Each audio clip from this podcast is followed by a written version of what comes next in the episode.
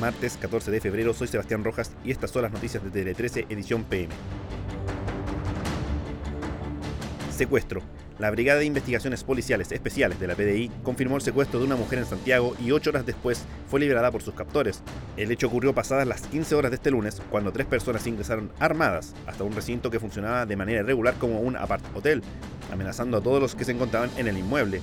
Tras robar diversas especies, secuestraron a la administradora del local, quien fue liberada en la vía pública en buenas condiciones de salud.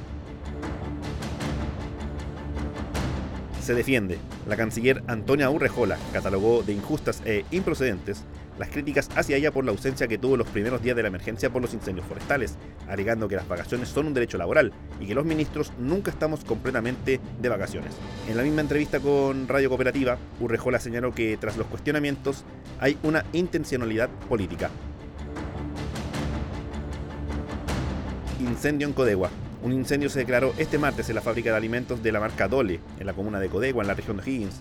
Según información de carabineros, 270 trabajadores tuvieron que ser evacuados por la emergencia. Al cierre de esta edición, se habían desplegado más de 350 bomberos y el incendio había sido contenido. Para hombres, un fármaco experimental fue aprobado con éxito en ratones como fórmula anticonceptiva masculina. De acuerdo con la revista Nature Communications, el compuesto reduce de forma rápida y temporal la fertilidad de los varones, y su futura aplicación podría ser una píldora anticonceptiva que se tome poco antes de la actividad sexual. De momento no se han observado efectos negativos del fármaco, aunque para ser una realidad de venta pública todavía falta un largo trecho. Pepe Rojas.